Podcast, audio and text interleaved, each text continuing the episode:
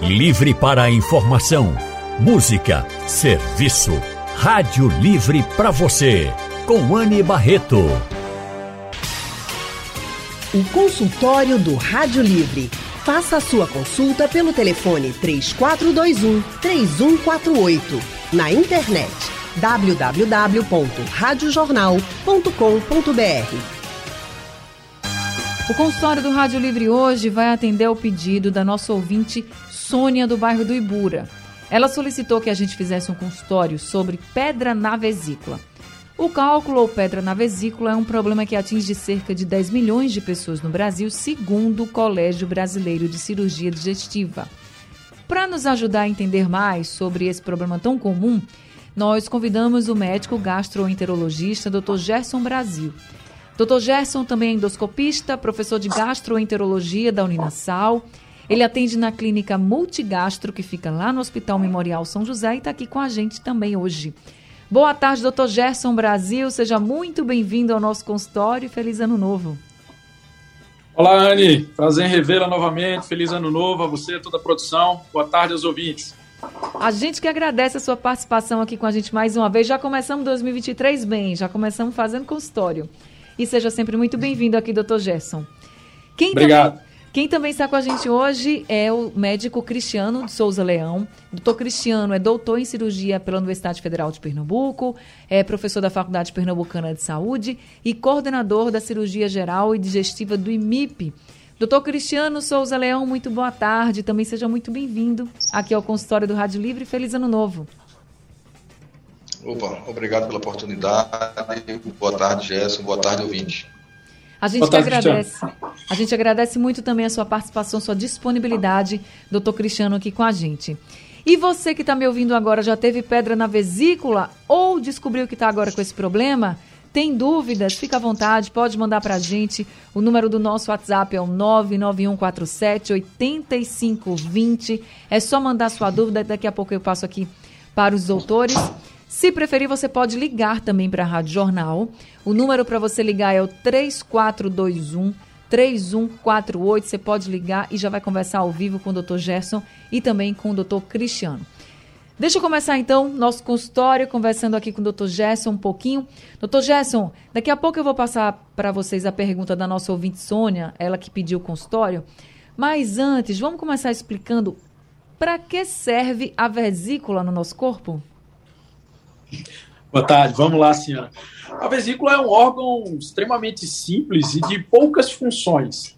Ela está localizada ali bem próximo, coladinha ao fígado, e basicamente tem como função armazenamento da bile, que é produzida no fígado e fica armazenada na vesícula para ser despejada no intestino através de um conduto, de um canal que comunica a vesícula ao intestino, que a gente chama de colédoco, e ah, essa bile é jogada durante o processo de digestão dos alimentos. Ao momento do estímulo, da mastigação, ah, quando os alimentos estão chegando é, próximo, a bile é expelida da vesícula e eliminada no intestino e serve para facilitar, emulsificar as gorduras, além de contribuir também com a absorção de algumas vitaminas e alguns elementos. Então, basicamente, é essa a função da vesícula no nosso corpo. Doutor, mas então porque o que, que leva à formação de pedras na vesícula, né? Porque realmente é algo muito comum, a gente escuta muito falar de pedras, de cálculo, enfim. O que que pode levar a essa formação das pedras na vesícula? É, a, a, bile tem componentes, né? O que está dentro da vesícula, que a bile é composta de alguns elementos, basicamente é, colesterol, a bilirrubinato, que é a própria bile, uh, e alguns fosfolipídios, que são outros elementos que participam em menor quantidade. E esses três elementos eles estão em quantidade harmônica dentro da Bíblia. Quando há qualquer desregulação da quantidade de um ou de outro, ah, o que estava em harmonia começa a ficar turbilhonado e tem a precipitação. E se formam pedras, cálculos, que podem ser cálculos desses elementos que eu acabei de mencionar. O mais comum é quando há uma desordem, uma desregulação da quantidade de colesterol na Bíblia. E aí, por conta dessa quantidade acentuada, ah, se formam, se precipitam cálculos de colesterol, que são os mais comuns ah, que a gente tem na, na Bíblia. Então, por exemplo, tem alguma ligação quando a gente está com as taxas de colesterol muito alteradas, por exemplo? Tem ligação com isso? Sim, perfeito, com certeza. Há, relação direta com isso. Existem os fatores de risco para desenvolvimento dos cálculos na vesícula, que são condições que fazem com que haja uma alteração nesse equilíbrio. o aumento do colesterol, uma delas, algumas condições, como, por exemplo, anemias hemolíticas, são condições em que o paciente tem uma degradação das células do sangue e faz com que se precipitem cálculos de bilirrubinato, condições em que há uma perda de peso muito acentuada, um emagrecimento muito importante. Aí, Cristiano pode falar bem melhor que isso, tem uma experiência grande com pacientes que faz, submetem a cirurgia de gastroplastia, é, distúrbios hormonais. Então, tem uma série de condições que fazem com que altere esse equilíbrio dos elementos da bile. A gente sabe que, basicamente, mulheres são bem mais acometidas do que homens. A idade que mais comumente isso acontece é a partir dos 40, 50 anos de idade. Tipicamente são mulheres que já tiveram mais de um filho, são a gente chama de multíparas, ah, e com excesso de peso, com obesidade, está intrinsecamente relacionado aí ao desequilíbrio do colesterol. Então, esses são os principais fatores de risco. Existem outras condições que a gente pode ir discorrendo ao longo da entrevista. Claro, doutor Cristiano, vamos conversar também. O senhor que recebe aí pacientes né, com esse problema também, pedras na vesícula. Tem sintomas sempre, doutor? Porque ó, quem tem pedra na vesícula diz que incomoda bastante, enfim mas sempre tem sintomas? É, excelente pergunta. É, os sintomas relacionados à presença do cálculo na, na, na vesícula, eles estão presentes, mas na minoria dos pacientes. A grande maioria dos pacientes, o diagnóstico de uma litíase dentro da vesícula, que é a pedrinha, vem através de exames de rotina que cada dia são mais frequentes na nossa comunidade. Então, é muito frequente aquelas mulheres que é, vão ao ginecologista e fazem exame de rotina. E aí, quando passa o ultrassom ali na, na altura do fígado, vê aquela sombra acústica posterior, que é o que dá o diagnóstico da, da pedrinha na vesícula. E o grande problema é exatamente quando você descobre que você tem pedra na vesícula e você é assintomático. Porque o sintomático, não há dúvida, o sintomático ele é cirúrgico o ideal é que essa cirurgia fosse feita no momento da primeira crise, ou seja, o doente está com aquela dor, vai ao hospital, e aí faz um remédio para passar a dor, e nesse mesmo internamento, ele deveria realizar o procedimento da, da cirurgia, o que dentro do nosso sistema de saúde é muito difícil essa realidade. Então, normalmente acontece com aqueles pacientes que são sintomáticos, é que eles ficam indo para as UPAs, para as emergências dos hospitais, e ficam ali no corredor dois, três dias sentindo dor, fazendo um tal um tratamento conservador, quando na verdade nós deveríamos ter uma rotina para que esses pacientes fossem encaminhados para hospitais de apoio que fosse capaz de, no mesmo dia, nas primeiras 24 horas, realizar o procedimento cirúrgico, evitando assim vários internamentos, além da falta ao trabalho, a dispensa à atividade laboral, né, e há possíveis complicações que podem advir dessas crises repetidas. É, a gente sabe que à medida que a vesícula vai sentindo dor, ela vai sofrendo um processo inflamatório, outros órgãos é, vão se aderindo a ela, criando aderências muito fortes, e essas aderências podem resultar num processo muito grave, o que dificulta muito a realização do procedimento cirúrgico também. Então, uma cirurgia que o doente iria se internar e ir embora provavelmente no mesmo dia pode resultar num procedimento de um internamento prolongado e com complicações graves. O doutor, e quando não tem sintoma, por exemplo, existem outras formas de tratamento que não seja a cirurgia? É, veja, há, existem algumas medicações que são capazes de até de dissolver os cálculos mas são medicamentos que devem ser usados de forma muito racional, com indicações muito restritas, naqueles pacientes cujo risco cirúrgico ele é extremamente elevado. A princípio, é, de uma maneira geral, vamos dizer assim, pacientes sintomáticos que têm cálculo na vesícula eles devem ser submetidos ao procedimento cirúrgico. Existe hoje na literatura uma discussão muito grande sobre a cirurgia no paciente assintomático, ou seja, é aquele paciente que como eu expliquei, né, normalmente, como Gerson comentou, é uma mulher em torno de 40, 50 anos, que já teve lá dois filhos, que tomou anticoncepcional. Tudo isso predispõe à formação de um cálculo. E hoje em dia existe um espaço muito grande, porque a cirurgia minimamente invasiva, ela de certa forma é, minimiza muito a resposta inflamatória, o tempo de internamento, e faz com que a gente consiga abrir um certo espaço operar também aqueles pacientes assintomáticos. Mas isso é uma exceção quando a gente está falando de, uma, de um sistema de saúde que funciona de forma regular, evidentemente tratando primeiro os sintomáticos. É, existem algumas condições também anatômicas e de achados ultrassonográficos que mesmo no assintomático deve ser operado. É, a gente chama vesícula em porcelana, cálculos com mais de 2 centímetros, e a indicação de tirar a vesícula não está restrita apenas à presença de cálculo, mas existem também pólipos, que são crescimentos da mucosa da vesícula, que quando esses pólipos atingem um determinado tamanho, em torno de 2 centímetros, na maioria da, da, da, da literatura que a gente encontra, eles também têm indicação de serem operados e de serem removidos. Tá certo. Eu já tenho aqui alguns ouvintes com a gente participando. A Cleonice de Prazer está ao telefone. Oi, Cleonice, ah, boa tarde, seja bem-vinda. Boa tarde, Ana. Feliz ano novo para você. Feliz ano novo. Ó, eu me operei de vesícula, foi em 88. E desde, desde esse tempo para cá, eu nunca senti nada na vesícula. Agora, eu tenho um tio que já operou três vezes de vesícula. Tem condições disso? Doutor Cristiano.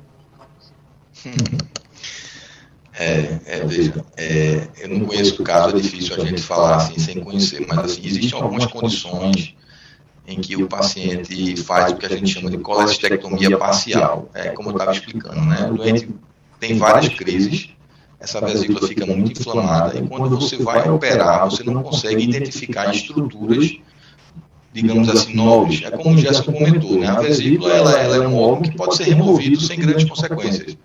Mas muito próximo à vesícula, a gente tem uma estrutura chamada colédoco, que é o que drena o, o líquido que vem do fígado e que é armazenado na vesícula. Então, por precaução, às vezes, quando a cirurgia está muito difícil, o que é feito é uma colecistectomia parcial.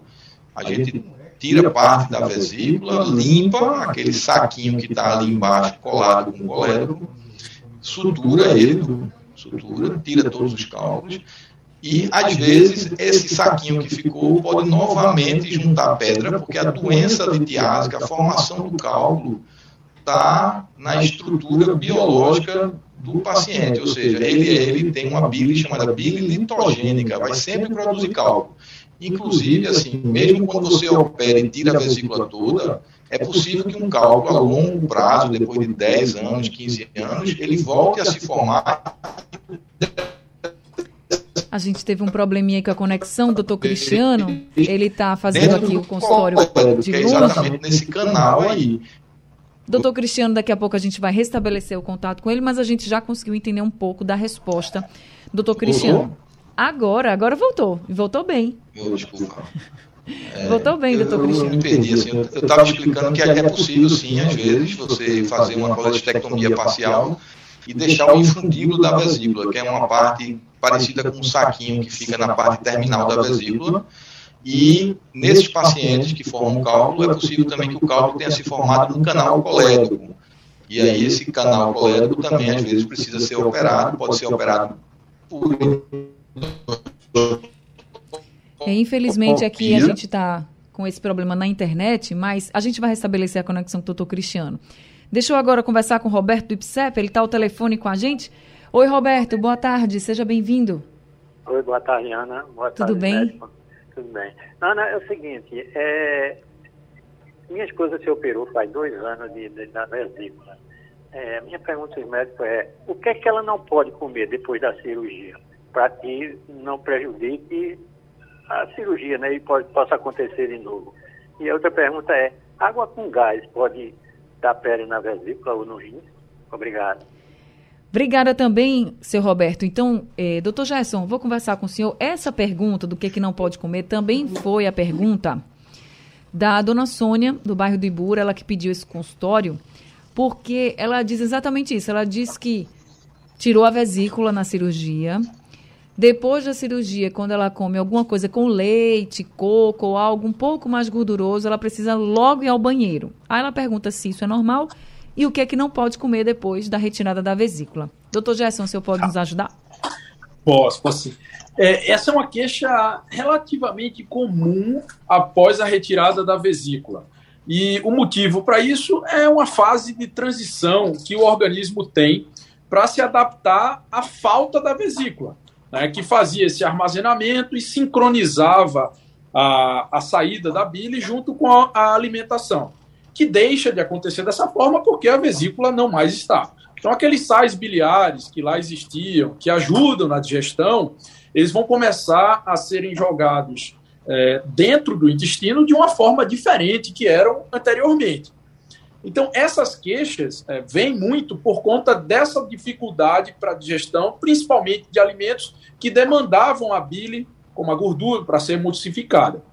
O que a gente sabe da história natural dessas ah, queixas é, de mal digestão, muitas vezes de diarreia, depois da, da, da, retirada da vesícula, é que elas tendem a se, a, a, a se abrandar com o tempo. Ah, quanto mais longe do pós-operatório o paciente vai ficando, mais o organismo vai se adaptando a essa nova condição de não mais ter a vesícula, e a tendência natural é esses sintomas irem diminuindo. Existem pacientes que sequer têm esses sintomas, agem naturalmente depois da retirada da vesícula sem qualquer problema, e existem outros que têm os sintomas um pouco mais intensos e mais arrastados, e a gente pode lançar mão de alguns medicamentos para tentar diminuir essa sintomatologia, tá? Mas tem um tempo assim que leva, um tempo em média, para que esse organismo se adapte ou não? Não, Anne, não existe uma regra. Como eu disse, é, é, a gente tem espectros de apresentação de pacientes que não têm absolutamente nada, de pacientes que são um pouco mais sintomáticos e de outros que têm transitório. Eu diria que seis meses é um tempo razoável para a gente avaliar e esperar uma adaptação e uma melhora do, desses sintomas. Mas isso é bem variável de paciente a paciente, tá? Eles também perguntam o que é que não deve comer depois que faz a cirurgia. Tem também uma regra para isso, doutor? Veja, não, não existe essa restrição. A, a, como a gente entende que essa condição é uma condição temporária, para quem desenvolve os sintomas, tá, nessa fase de adaptação, a recomendação é, sem sombra de dúvida, diminuir a ingesta de alimentos ricos em gordura. Ah, mas para aqueles pacientes que não têm essa sintomatologia, a recomendação válida é como para qualquer outro paciente, de manter uma dieta saudável. Né? Uma dieta balanceada, rica em vários elementos, em legumes, em proteínas ah, mais saudáveis, de, com baixa ingesta de, de embutidos, de enlatados e por aí vai. Então, essa regra vale para todo mundo. Né? No pós-operatório, a gente adapta mediante ao que o paciente apresenta de sintoma. Certo, e só para finalizar aqui a pergunta do Roberto, ele questionou também se água com gás pode dar algum problema na vesícula. Não, não, não eu pelo menos desconheço qualquer é, fundamentação científica com, com, boa evidência que associe o, o, consumo de água com gás à formação de cálculos na vesícula. Ele pode tomar água à vontade, que não vai ter nenhum problema. Tá certo. Doutor Cristiano voltou? A gente consegue falar com ele agora? Agora. Doutor Cristiano, chegou aqui uma pergunta da Gisele. Ela é de Brasília Teimosa, aqui na Zona Sul do Recife. E ela pergunta para o senhor se é possível, após a retirada da vesícula, existir algum problema tardio no local da cirurgia. Ela diz assim: Eu retirei a minha vesícula em 2006 e de vez em quando eu ainda sinto dores na região. Fiz cirurgia de redução de estômago alguns anos após a retirada da vesícula. Doze anos depois, ela diz assim, para ser mais exata. Aí pergunta se tem alguma relação e se realmente é possível ter esse problema de dor depois no local da cirurgia. É, é, é como, eu ia, como a gente estava conversando, né? Hoje em dia é muito comum que a realização do ultrassom mostre uma pedrinha na vesícula. E aí termina que o doente com a queixa associada ao achado do ultrassom que mostra esse cálculo, termina sendo operado. operado. E nem sempre a queixa que o paciente tem realmente é da pedra na vesícula, já que do total de pacientes que tem pedra na vesícula, em torno de 10% apenas vai ter sintoma ao longo da vida. Os sintomas vão se tornando mais frequentes à medida que a pessoa vai envelhecendo e à medida que o tempo vai passando. Essa... Ah, infelizmente. Tendo mais tempo dentro da vesícula. Acho que eu caí de novo. Mas aí a gente conseguiu. Deu para finalizar aqui a resposta. Então está respondido para Gisele. Pode continuar, doutor. Posso continuar? Claro. Então, é, esses sintomas, eles podem ser não da vesícula que ela operou, está relacionado a outros sintomas. Né? Então, é, é, é, preciso examinar com calma, colher uma história clínica bem detalhada para poder correlacionar os sintomas à presença do cálculo e nem sempre é fácil. Quando a gente não tinha exames como ultrassom, era muito comum a gente ouvir falar aquela história, ah, você não tinha, a gente operou e não tinha nem pedra na vesícula. Uhum. É que sua vesícula era preguiçosa. Na verdade, a vesícula preguiçosa era outros sintomas que estavam sendo diagnosticados com a presença do cálculo na vesícula, que outrora no passado não era possível fazer esse diagnóstico com tanta precisão como é hoje em dia possível. Tá certo. A gente vai continuar conversando aqui sobre pedra na vesícula hoje no consultório com o doutor Cristiano, com o doutor Gerson Brasil. Nós estamos conversando aqui com o doutor Gerson Brasil. Ele é médico, gastroenterologista e também endoscopista. Nosso outro convidado é o doutor Cristiano de Souza Leão, que é doutor em cirurgia. Ele também é coordenador da cirurgia geral e digestiva do IMIP. E temos ouvintes conosco ao telefone. Sandro de Toritama está com a gente aqui ao telefone. Oi, Sandro, boa tarde. Boa, Feliz Ano Novo. Tarde. Boa tarde, Anne. Feliz Ano Novo. Tudo bom, Anne? Tudo bem com você? Olha, tudo bem, minha querida. Eu queria uma pergunta aí ideal para o gastro. Sim. Pode perguntar? Pode, fica à vontade. Olha, eu me operei de vesícula e estou com uns problemas. É, faz seis anos que eu me operei e estou com os problemas, já fiz endoscopia, já fiz uma colonoscopia, já fiz um abdômen total e sempre tenho dor de barriga direto, ou dor de barriga ou prisão de vento. Pergunta aí aos doutores se isso tem nada a ver com a minha vesícula. Você entendeu, Anny? O senhor quer saber se tem ligação com a retirada da vesícula, é isso? Sim, minha querida. E se eu fiz, eu fiz uma colonoscopia faz seis meses, se é preciso fazer outra, que eu estou desconfiando que eu estou com alguma coisa mal dentro de mim, você acredita? O senhor fez. A ligação está baixinha, seu Sandro? Deixa eu ver se eu entendi. O senhor fez uma colonoscopia há seis meses. Isso melhorou. Eu fiz uma colonoscopia faz seis meses. Sim. Fiz uma endoscopia faz 40 dias. Certo. Fiz um abdômen total faz 30. E fiz um bocado de exame. Mas olha, tem hora que dá dor de barriga, tem hora que dá prisão de vento, se isso é perigoso, se tem a ver uma ligação com a vesícula. Ah, tá certo, é entendi. eu fazer outra colonoscopia. Muito obrigada, viu, seu Sandro? Deixa eu passar obrigado, aqui. Digo, foi um prazer ter falado com você, Anny. Prazer todo meu em conversar com o senhor. Muito obrigado. Um abraço aí para todo mundo de Toritama, viu? Terra boa Deus, demais. Deus abençoe. Deus lhe abençoe também. Doutor Gerson, o senhor pode ajudar o Sandro? Posso. Veja, é, eu vou fazer para respondê-lo, a gente tem ter algumas premissas. Né? A primeira é que a cirurgia dele foi tudo tranquilo, uhum. não teve nenhuma intercorrência e foi uma colestectomia, que é retirada da vesícula, e não há mais cálculos.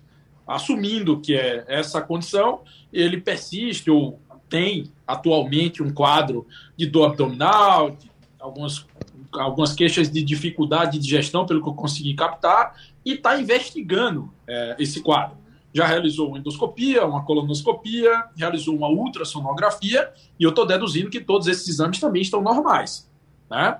Então, veja, é, eu acho que não há nenhuma relação com a cirurgia da vesícula. Ele pode ter outros problemas que culminam com essas queixas. Né? A gente tem, é, de forma muito prevalente na população, o que nós chamamos de, é, rotulamos como as desordens funcionais do trato gastrointestinal. E aí entram a síndrome do intestino irritável, a dispepsia funcional. Então, são doenças que se assemelham ou, pelo menos, devem ser consideradas no diagnóstico diferencial do que uh, seu Sandro falou, e que, por característica e por definição, tem todos os exames realizados normais. Então, de repente, essa pode ser uma, uma possibilidade para ele. O doutor é, Gerson, e nesse caso, só para esclarecer para o Sandro, se ele tivesse, por exemplo, com a síndrome do intestino irritável, né, que o senhor citou aqui, esses exames que ele fez foram exames que iriam detectar ou não? Não. As desordens funcionais do trato gastrointestinal têm por característica né, serem um diagnóstico de exclusão. A gente exclui doenças orgânicas, como, por exemplo, a pedra na vesícula, como, por exemplo, tumores, cânceres e por aí vai, um bom número de doenças.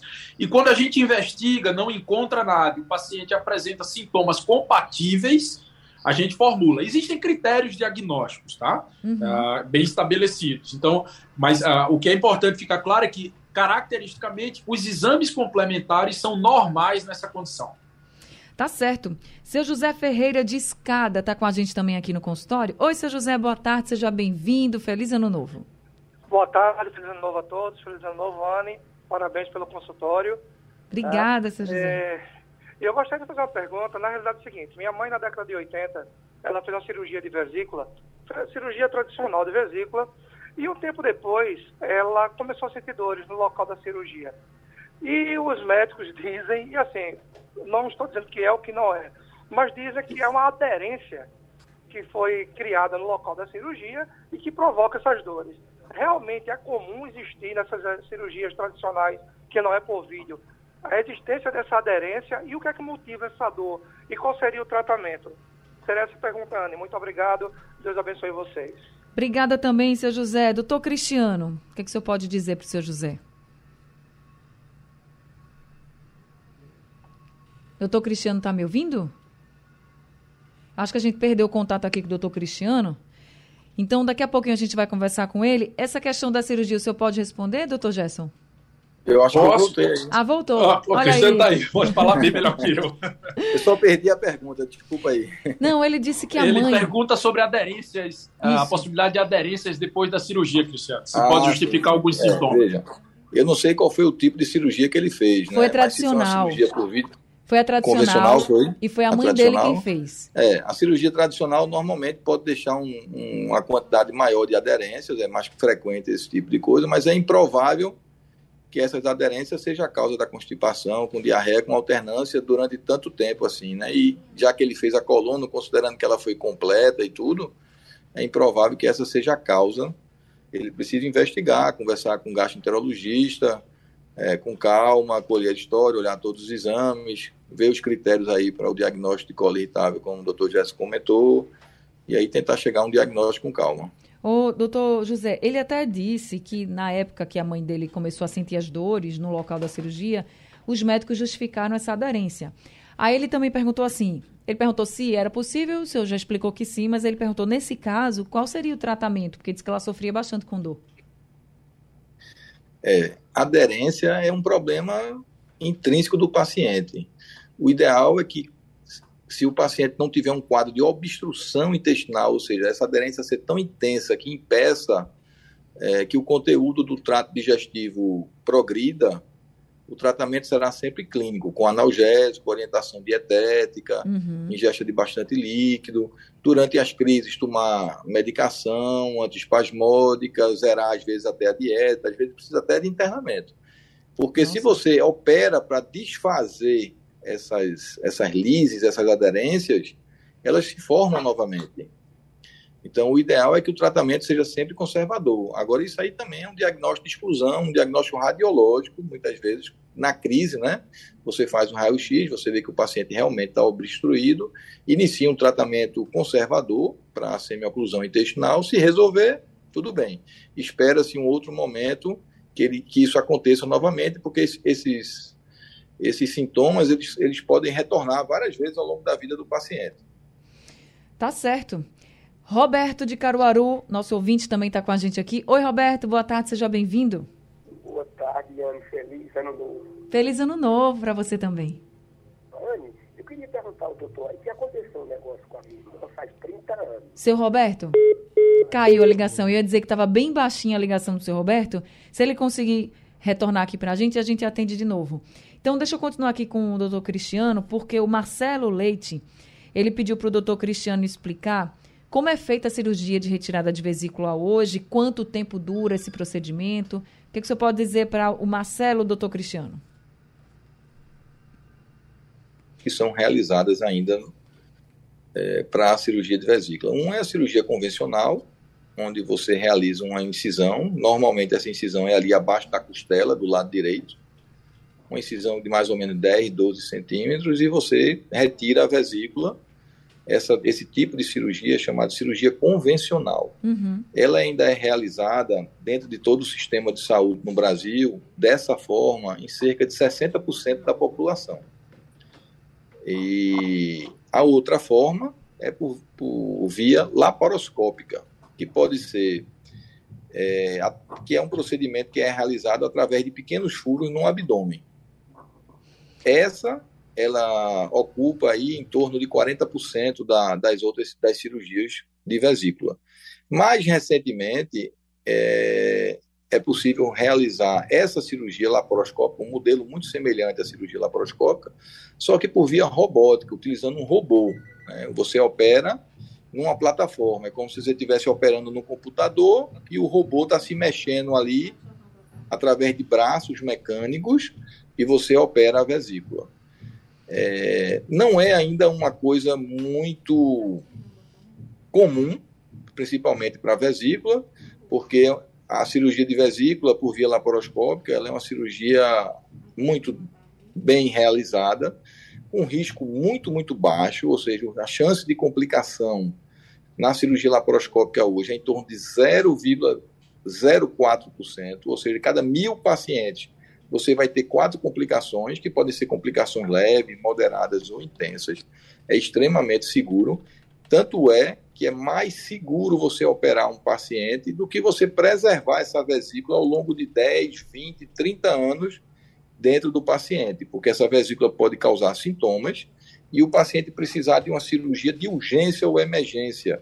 E aí a chance de complicação durante o ato de urgência ou emergência ele é bem mais frequente do que quando você realiza a cirurgia eletiva com o doente preparado, excluindo a equipe e tudo mais. Tá certo. É... O senhor é coordenador. Posso. Claro, claro, tá. claro, doutor Cristiano. Posso complementar? É, é, na nossa realidade do SUS, né, do Sistema Único de Saúde do Brasil, é, a cirurgia laparoscópica ela só foi introduzida nos anos 2000, apesar dela já existir desde 1980. E se a gente observar uma, uma, uma, uma progressão dentro do DataSUS, estima-se que no ano de 2035 só, é que as cirurgias laparoscópicas de vesícula serão mais comuns do que as cirurgias convencionais.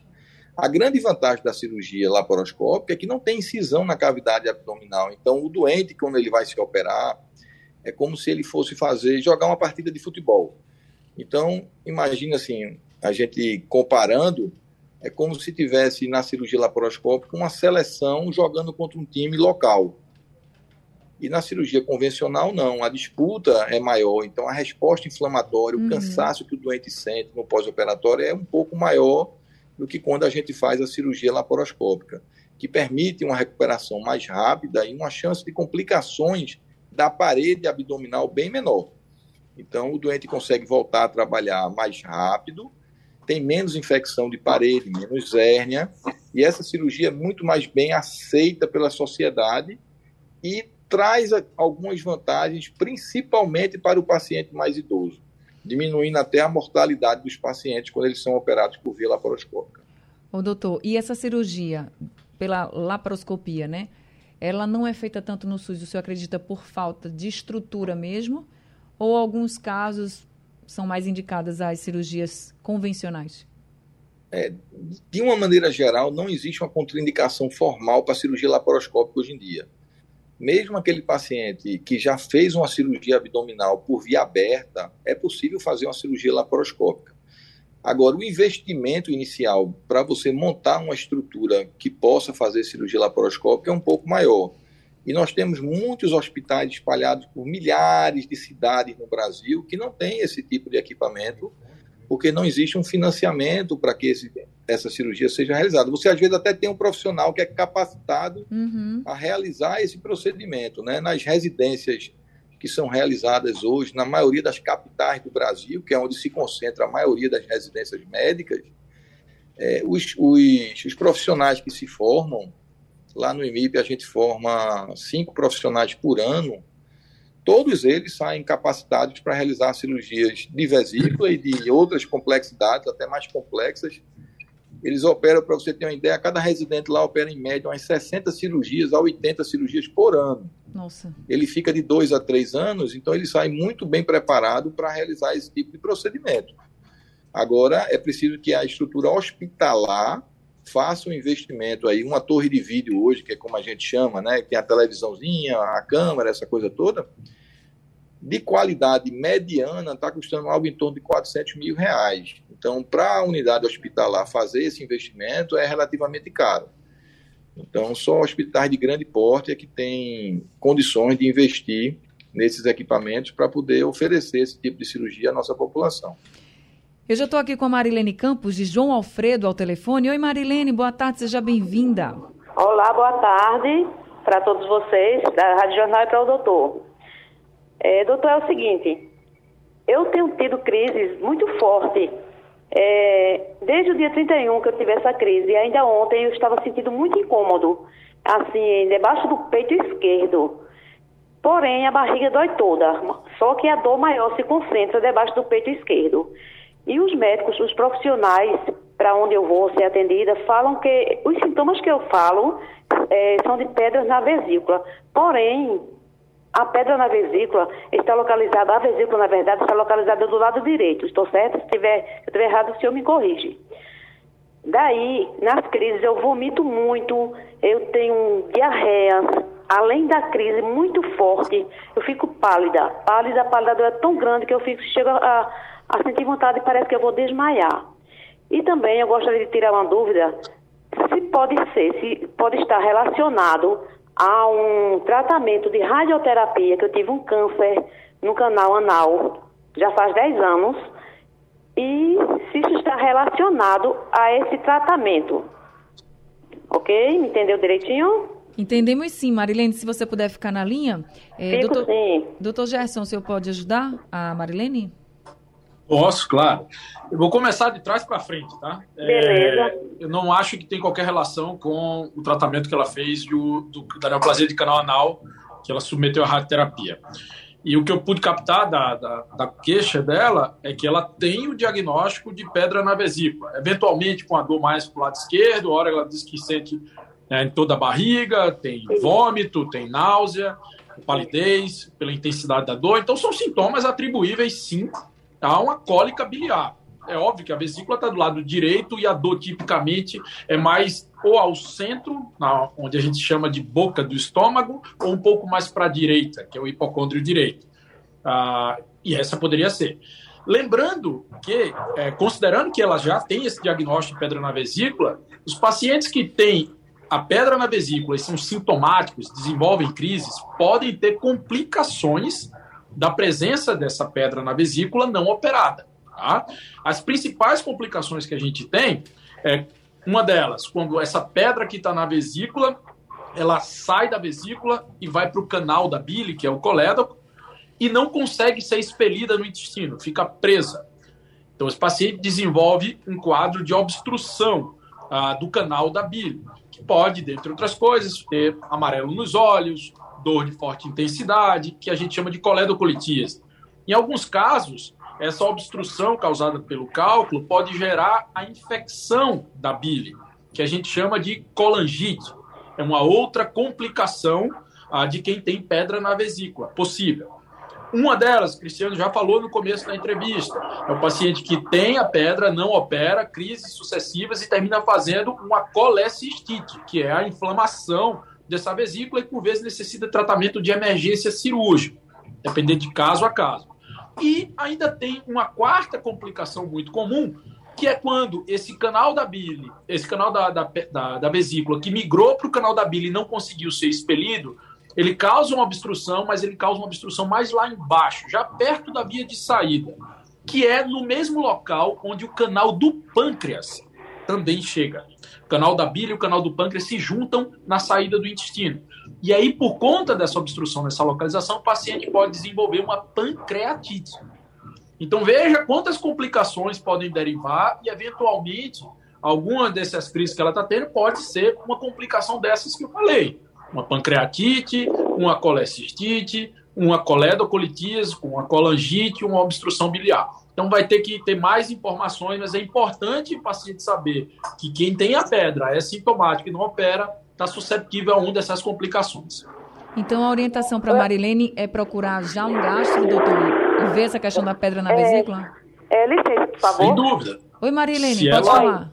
Talvez eu tenha me não. explicado, não tenha me explicado bem, porque na verdade eles, eles dizem que eu tenho sintomas, mas eu faço é, a ultrassom e na reali quando tá, é realizado o, o, o exame, lá os médicos falam que eu não tenho pedra na vesícula, entendeu? Na hora do exame, lá na ultrassom, os médicos falam que eu não tenho. Inclusive, eu vou até fazer novamente semana que vem.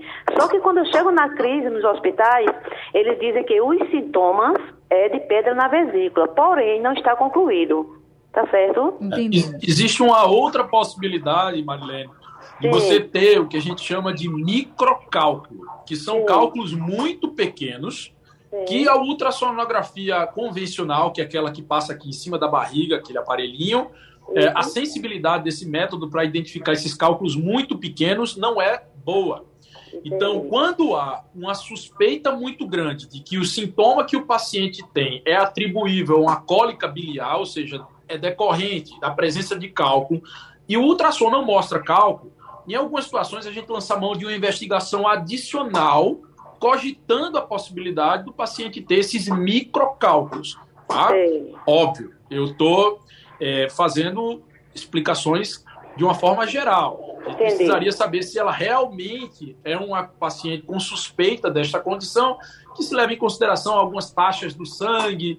Então, tem um- uma avaliação muito mais completa. Não dá para a gente fazer uma consulta somente com essas informações, né? Uhum. Mas aí você já fica mais atenta, Marilene, e já conversa também com o médico que você vai sobre essas outras possibilidades. Eu espero que a gente tenha lhe ajudado, viu?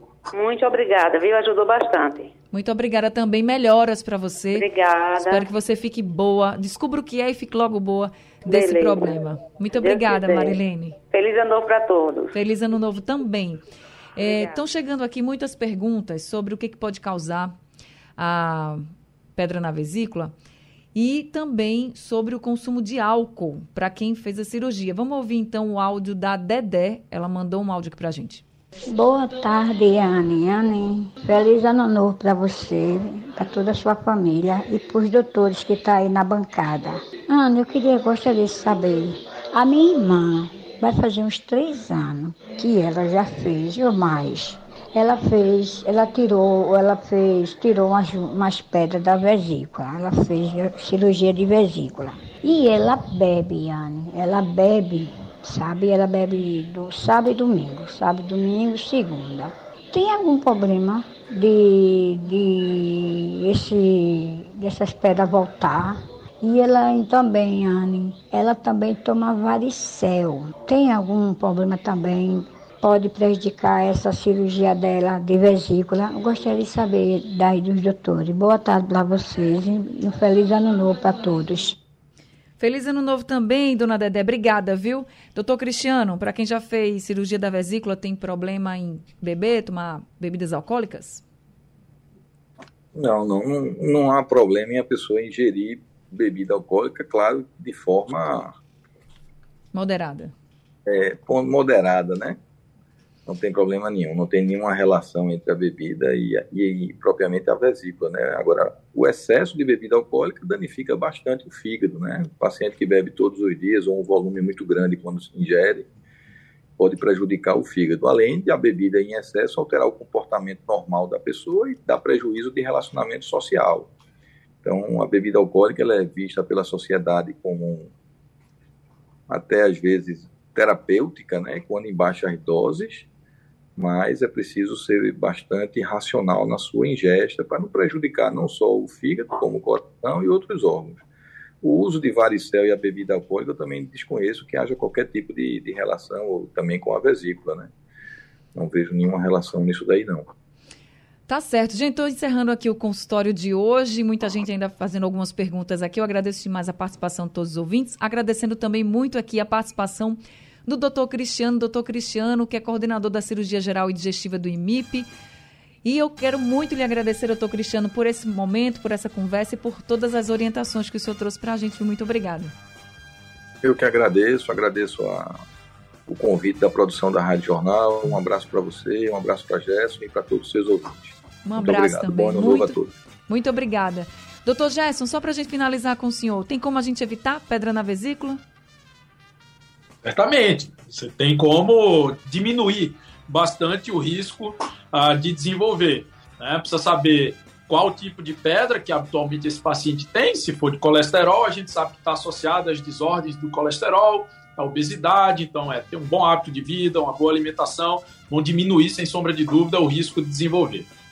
Doutor Gerson, também muito obrigada por esse consultório. Doutor Gerson, gente, ele é mestre, médico, gastroenterologista e endoscopista, atende lá na Multigastro. Muito obrigada, viu, doutor Gerson, por mais esse consultório. Imagina, prazer, Anne, prazer é todo meu. Uh, queria dar, desejar um feliz ano novo aí a toda a produção da Rádio Jornal, a você, aos ouvintes. Um abraço Cristiano. Um prazer fazer esse consultório com ele e até a próxima. Até a próxima. O Rádio Livre de hoje fica por aqui. A produção é de Gabriela Bento, trabalhos técnicos de Big Alves, Edilson Lima e Sandro Garrido. No apoio, Rosângela Vanderlei. A coordenação de jornalismo é de Vitor Tavares e a direção de jornalismo é de Mônica Carvalho. Sugestão ou comentário sobre o programa que você acaba de ouvir, envie para o nosso WhatsApp 99147 8520.